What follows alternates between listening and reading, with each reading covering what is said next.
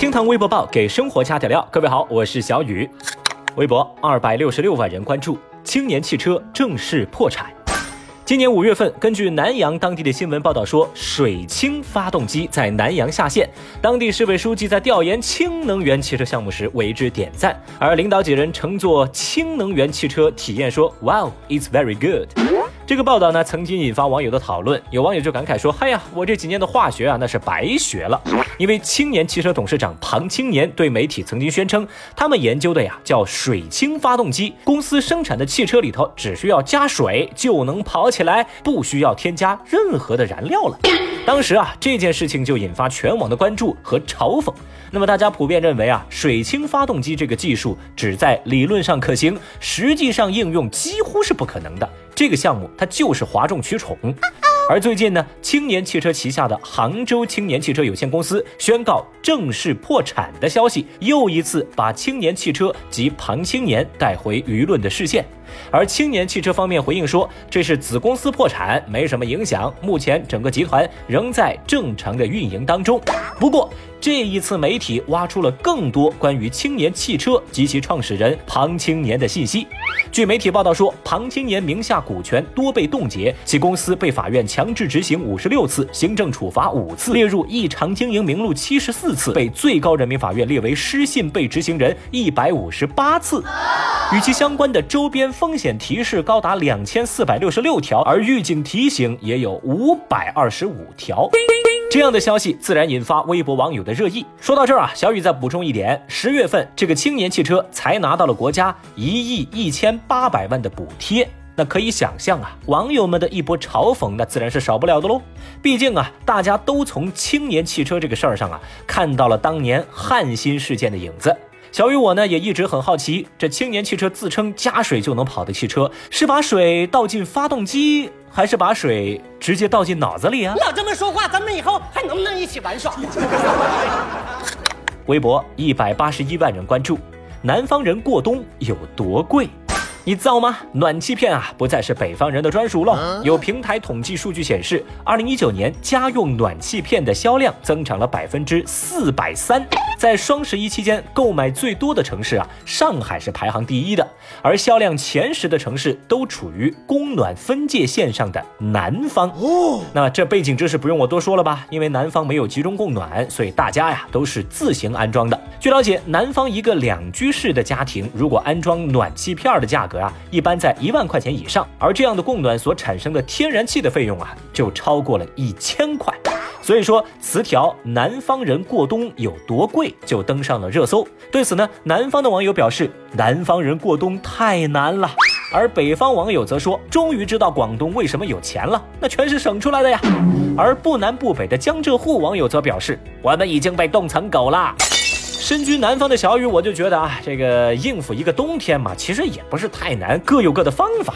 这俗话说得好嘛，天不再冷，有钱就行。再说了，北方是有集中供暖，但南方的冷天更短呢。五五开，洒洒水啦。大爷，你先凉快吧啊。微博一百四十二万人关注，开发商回应塑胶造人工湖。十一月十七号是湖南省长沙市天心区某小区两百多户业主收房的日子。面对即将入住的新小区新房啊，业主们根本笑不出来，因为当年买房子的时候，销售顾问说小区将来会打造一个有木桥、有凉亭、有喷泉的人工湖。但是此刻摆在业主面前的人工湖，那是一片蓝，但是没有水，而所谓的小桥凉亭不过是摆设而已。原来啊，这个远看碧蓝的人工湖，近看就是一片塑料布，说白了就是铺几个颜色、画一幅图糊弄人的。What？而除此之外呢，小区内的绿化也和当初宣传资料上大相径庭。一言以蔽之，要想把眼前小区的景观和当年宣传资料联系起来的话，嘿，那得全靠业主的想象力喽。事件被媒体曝光之后，开发商姗姗来迟回应说：“呃，小区里的绿化差呀，是因为我们要兼顾景观效果和消防的验收。至于这个人工湖啊，我们没有说要建人工湖啊。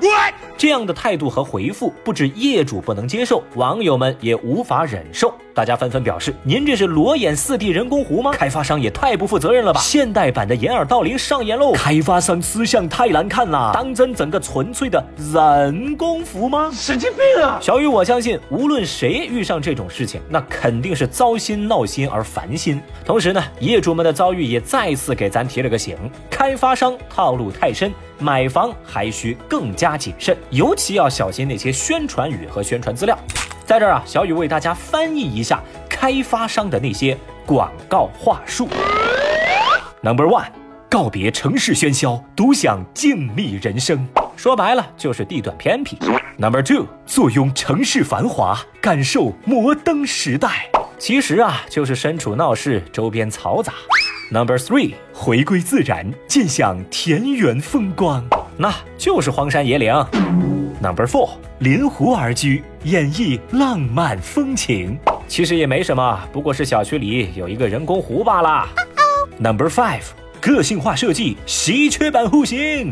这个呀，其实就是我们常说的奇葩户型，坑爹呀！除此之外呢，地势低点的那就叫私家领地，冬暖夏凉；价格很高的就称作奢华生活，贵族气息。弄个远点儿就是巴洛克风情，搞个楼尖儿就叫哥特式风格。哦啊，对了，刚刚湖南这个小区啊，他们的宣传语我早就猜到了，一定叫山水庄园，蓝湖景观，全是胡说八道。微博一百零一万人关注，连续加班一个月，地铁崩溃大哭。说在十八号这天，湖北武汉地铁七号线小东门车站，这站台人员小陈儿啊，发现一名女子坐在地上，于是上前询问。见女子一直不说话，小陈呢就开始安慰她，并且摸了摸她的头。没想到这名女子一下子情绪崩溃，抱着小陈儿嚎啕大哭。这名女子说啊，自己是连续加班一个月，真是太苦太累了。但是呢，又不敢在家里头哭，怕吓到自己年幼的女儿。在地铁站哭了一通之后，情绪稳定下来，这个小陈呢就送这个女孩出站。情绪稳定之后呢，这位女子也非常热情的拉着小陈说：“哎呀，这个哎小姑娘，你好热情，你这个好善良啊，你有没有男朋友啊？要不要我给你介绍一个呀？”虽然这心酸一幕最终以暖心收场，但是围观的微博网友们也难免感慨：哭都没地儿哭，生活真是太难了。小雨，我也寻思呢，这女孩是不是被九九六的福报给感动哭了呀？哎，讲真啊，成年人的生活没有容易二字，有啊，容易胖，容易穷，容易老，容易秃。那那那这么说吧，生活不易，每个人都是负重前行。那可不，人家王思聪不也是扛着钱在前行吗？